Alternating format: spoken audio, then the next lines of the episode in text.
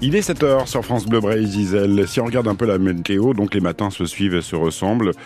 Les après-midi aussi un peu. Les conditions météo ne vont pas évoluer. Le temps sera plutôt gris, mais les températures sont légèrement au-dessus des normales de saison. On devrait obtenir 11 degrés à Pontivy et Concarneau cet après-midi, 12 degrés partout ailleurs sur toute la, la façade ouest. 7 heures dans l'actualité de ce samedi, Nicolas Olivier, des tracteurs de retour dans les fermes. Les blocages ont tous été levés en Bretagne. La troisième salve d'annonce du Premier ministre a globalement satisfait les agriculteurs. Le gouvernement va débloquer 400 millions d'euros, notamment à travers un plan d'aide pour l'élevage. Parmi les autres mesures, l'arrêt du plan éco-phyto qui visait à réduire les pesticides, des contrôles massifs dans les supermarchés ou encore le renforcement de la loi Egalim. Mais la FNSEA et les jeunes agriculteurs préviennent, le mouvement ne s'arrête pas, il change de forme dans l'attente de résultats concrets.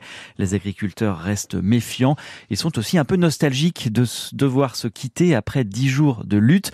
Vous l'avez constaté hier à Plébin sur la RN 164, Thomas Biet. C'est le dernier repas partagé, steak frites, quelques bières bretonnes au pied de l'impressionnant mur de bottes de paille érigé sous le pont de la Nationale. Ici, les agriculteurs ne sont pas convaincus par les annonces. Pour l'instant, c'est une crainte, mais après, euh, le mouvement ne peut pas durer éternellement non plus. Je ne me fais pas trop d'illusions sur le sujet. Quoi. Ce qui a été vraiment important, c'est que l'État a compris qu'on en est ras-le-bol des surtranspositions. Et le mot d'ordre est à chaque fois le même. On peut se mobiliser différemment si jamais les paroles ne sont pas suivies d'actes. S'il faut remobiliser du monde, on est reparti au pied, au pied de guerre de suite. Mais tous retiennent une chose, ils ont gagné deux batailles en conservant le soutien de l'opinion et en resserrant les liens entre eux. Le matin, il y avait des, des gens qui venaient leur livrer des croissants et tout, donc ils ont pu sentir concrètement le soutien de la population. Ça permet de voir du monde, d'échanger avec nos voisins agriculteurs qu'on ne voit pas forcément parce qu'on fait salut derrière le talus, mais on n'a pas le temps de se causer. Quoi. Et on se rend compte qu'on a tous les mêmes problèmes. Donc voilà, tout le monde vient apporter son soutien. Bah, c'est une bonne ambiance. On a réussi à créer un, des jolis sites, euh, l'entraide agricole. On retrouve l'ambiance bonne paysanne de la Bretagne et on est vraiment content de retrouver ça. Forcément un peu déçu que ça s'arrête. Direction maintenant les fermes avec le boulot à rattraper. Ça a été une petite parenthèse. Après, le, le problème de la parenthèse quand on est agriculteur, c'est une parenthèse mais avec toujours la tête à la maison. On n'est pas en grève, hein, on est en manifestation, donc le boulot dans nos exploitations reste à faire. Avant peut-être de se remobiliser lors du salon de l'agriculture dans trois semaines. Le reportage de Thomas Biet place maintenant au nettoyage des routes. Il y en a pour près de deux semaines selon la DIRO qui chiffre l'opération à plus d'un million d'euros dans toute la Bretagne. Trop de pesticides, l'enseigne Leclerc rappelle des légumes en raison d'un dépassement de la limite autorisée de certaines substances phytosanitaires, du céleri branche et des lots vendus sous la marque Cœur de Jardin. Les consommateurs du Finistère, du Morbihan, des Côtes d'Armor sont concernés. Les détails sur francebleu.fr. 60 000 euros d'amende ont été requis hier par le procureur de Brest contre deux élevages intensifs de porcs du Finistère accusés de maltraitance animale. Deux exploitations de Dirinon et Irvillac appartenant au même gérant affilié au groupe Eureden. L'association L214 avait porté plainte en 2019. À la barre, l'exploitant a nié tout manquement, dénonçant un acharnement et même un complot. L'une de ces sociétés a dégagé en 2020 plus d'un million d'euros de bénéfices. Le tribunal rendra son jugement le 1er mars. 245 citoyens ont prêté de l'argent pour la seconde ligne du tramway à Brest. Oui, la métropole a levé au total 944 000 euros. C'est un record pour une collectivité territoriale en France. Un emprunt citoyen qui a attiré à la fois des Brestois, des Bretons, mais aussi des Franciliens. Il s'agit d'un prêt sur 5 ans avec 4% de taux d'intérêt brut. Chaque investisseur a apporté en moyenne 3 853 euros.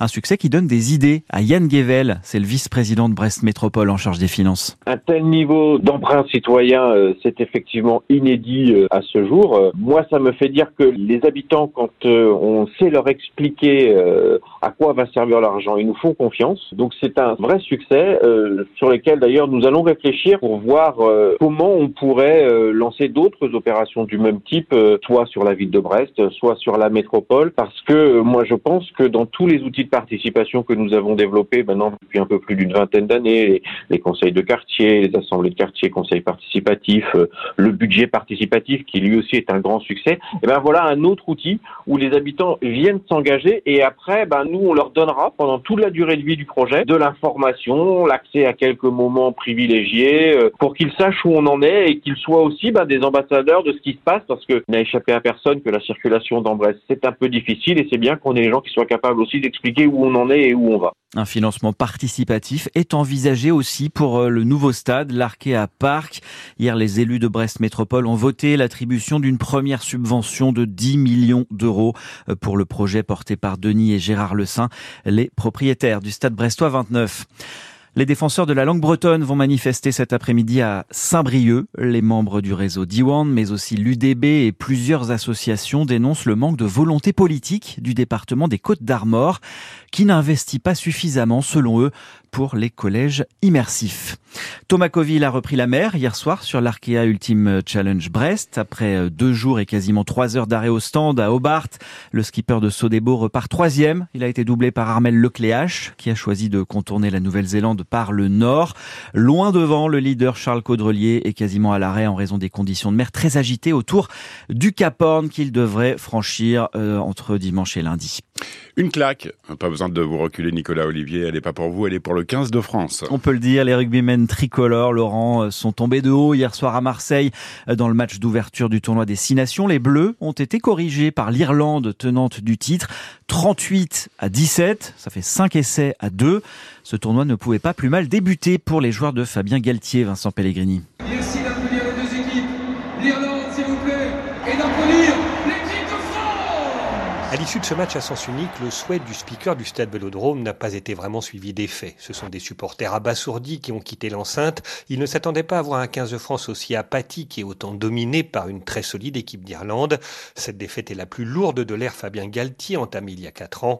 Constat d'un très gros échec dressé par le troisième ligne François Cross. C'est pas facile de prendre 40 points chez nous en temps de, tournoi. Donc ouais, forcément, on est, très déçus ce soir et c'est une première euh, pour notre groupe. C'est vrai qu'on a, été pris euh, dans la engagement dès le début. Ils ont démarré très fort et on a pêché un peu dans la discipline aussi. Il manquait beaucoup de choses ce soir pour, euh, pour rivaliser face à l'équipe d'Irlande. La gifle reçue hier soir par les Bleus survient trois mois et demi après la désillusion vécue lors de la Coupe du Monde. Une deuxième défaite d'affilée qui va aiguiser les critiques à l'encontre du sélectionneur. Fabien Galtier en a conscience. On sait, on, sait très bien ce qui va se passer. Ça fait partie des responsabilités et de l'exposition que l'on doit avoir quand on porte le maillot de l'équipe de France ou quand on est responsable, comme moi. Les Bleus disposent désormais d'une semaine pour analyser les raisons de cette déroute et préparer un déplacement souvent périlleux en Écosse. Vincent Pellegrini à Marseille. Le foot avec la Ligue 1, le Paris Saint-Germain creuse l'écart en ouverture de la 20e journée. Victoire 2-1 hier soir à Strasbourg, but de Bappé et Asensio. Le PSG compte 9 points d'avance. En attendant, le choc pour la deuxième place demain entre Brest et Nice. Ce sera à 17h05 au stade Francis Leblé. En Ligue 2, 23e journée à 19h. Concarneau affrontera Valenciennes. C'est à Lorient, match que vous pourrez vivre sur France Bleu Brésil. Guingamp dans le même temps recevra Annecy. Il est 7h08.